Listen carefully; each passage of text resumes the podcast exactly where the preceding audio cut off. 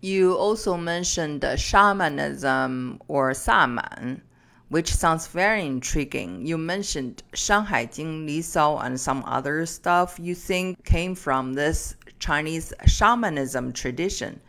Please tell me more. Yes. Well, you know, th- there have always been uh, the shaman mm. is a very special person.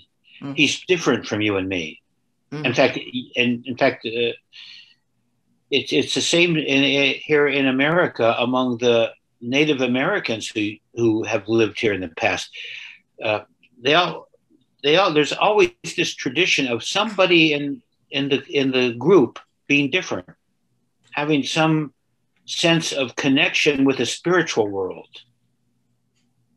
And so there's always been that person who can heal other people, mm-hmm. can help other people uh, in their spiritual life. Mm. And very often, these people, to do their work, they need to go alone. They need to be alone themselves for a while. And mm. also, many of these people, in order to, to be a shaman, mm-hmm. you have to find some plants to eat. Mm-hmm. So you will have a vision. You'll be able to see, or, or you'll use those plants to heal with. Mm-hmm. And so shamanism in China, shamanism is the origin of Taoism. Yes. This is this is where all, all of Chinese medicine comes from. Yes.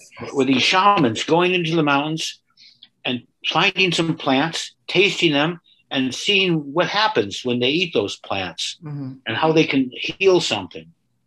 And so shamanism was sort of like uh, before Chinese civilization, you have shamanism. But uh, uh, during the Zhou dynasty, you, you, begin to see the end of shamanism and the beginning of Taoism.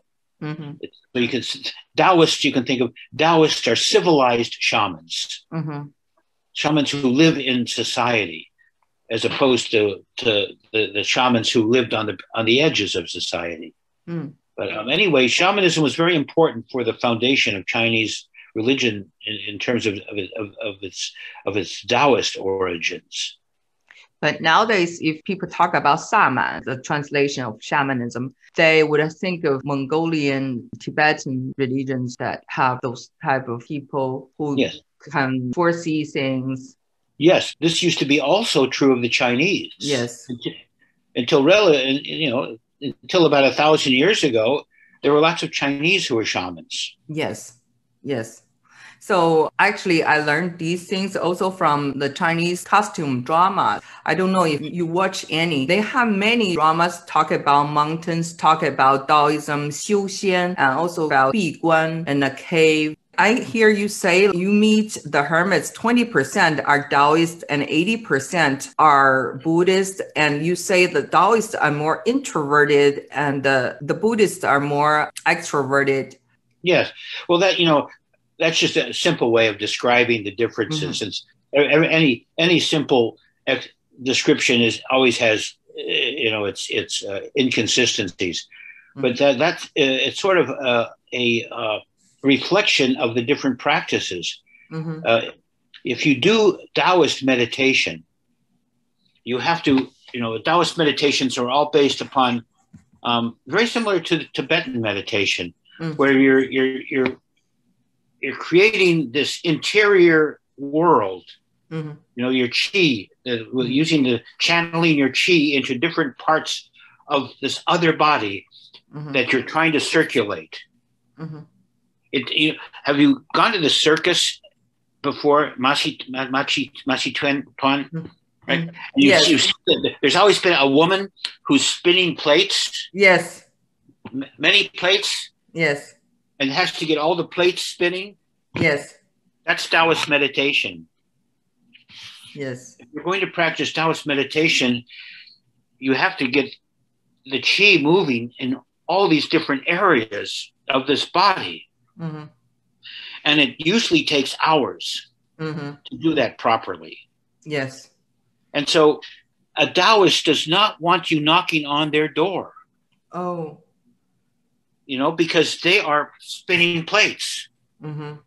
And you're, you're, by knocking on their door, you know, you're interrupting them. All the plates come crashing down. And a, a Buddhist meditation is very just often it's just saying it's just nianfo. Mm-hmm. It's just saying I'm chanting the name of the Buddha. Who is chanting the name of the Buddha? And so if you knock on my door, I can put down that. I can I can just put down the nianfo. I can say, mm-hmm. oh, okay. So it's easier for a Buddhist to be responsive to visitors yes. than it is for a Taoist. Because yes. a Taoist is very often engaged in a prolonged interior meditation. That and whereas the, whereas the Buddhist meditation is is more single-minded focused. It's neither interior or exterior. Do the hermits you meet practice celibacy? Yes, yes. It's very rare. I've never met a Buddhist hermit. Uh, who has a where you see a couple, but I have seen some Taoists um, where you see a, a couple. Um, yes. Because not all Taoist uh, sects are celibate. There are some that are, and there's some yes. that are not. Yeah, so, they're allowed to get married. Yes. Yeah. Yes. But, but, well, not all Taoists. Certain, yes, right. Some people, in order to xiu become shen they practice celibacy as well. Yes, just like some will drink alcohol, some will not drink alcohol. Buddhists yeah. don't drink alcohol. No, no, no, Buddhists I've met in the mountains would drink alcohol, but sometimes you meet a Taoist who, who will. Uh huh.